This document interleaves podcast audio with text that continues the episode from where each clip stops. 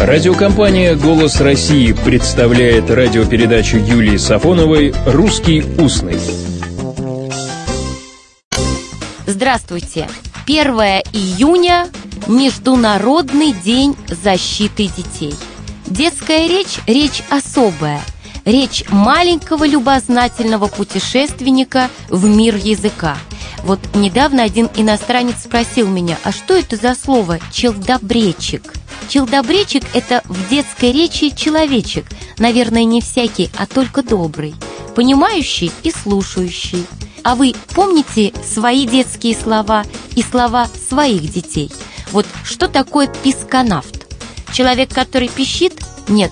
Так моя дочь в трехлетнем возрасте называла космонавта. Но не всякого, а только свою куклу-космонавта. А уж рассказ Пантелеева, где мальчик пытается осознать употребление личных местоимений в русском языке, помнит каждый. И знаменитое «тыблоко». А вот как правильно, если говорить о детях? Дитё или дитя? Правильно, дитя. Запомнить легко, ведь все мы знаем поговорку «чем бы дитя не тешилось, лишь бы не плакало». Правда, поговорку эту мы употребляем, говоря не только о цветах жизни, но и о тех, кто впал в детство. Впасть в детство – это хорошо или плохо? Вот впасть в ступор – это точно плохо, это тормоз. А вот впасть в детство сегодня даже модно. В русском языке появилось из английского словечко «кидл». Нет-нет, не подумайте плохого кидалом, к обманщикам. Это слово отношения не имеет. Кидл Этим словом называют культуру второго детства. Вы уже взрослый и самостоятельный, на горшок вас не сажают, памперсы и подгузники тоже не для вас. Но так хочется, чтобы детство не уходило насовсем.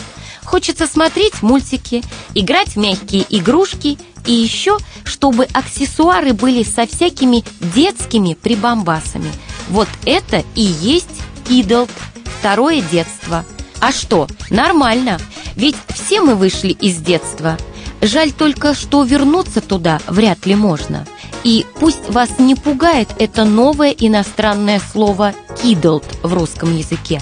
По подсчетам русистов, в 80-е и 90-е годы в русский язык вошло около трех тысяч новых слов, произведенных от уже существующих, а заимствованных слов только 135 потому что просто новое всегда заметнее, а на старое глаз замыленный. Так что с русским языком все в порядке, а с теми, кто хочет вернуться в детство, тоже. Ведь так хочется побыть дитятею. Но взрослым остается другое – зарабатывать детишкам на молочишко и любить дитя. И собирайте детские словечки ваших чат, как это делал Корней Иванович Чуковский – вот только некоторые записи в его дневнике. Бобины слова, сила катка. Как вы думаете, что это? Это лошадка. А Лида, дочь Чуковского, как-то сказала про пятую заповедь. Вот бы хорошо, чти детей своих. Всего доброго, добрых слов и добрых встреч. «Русский устный» – программа Юлии Сафоновой.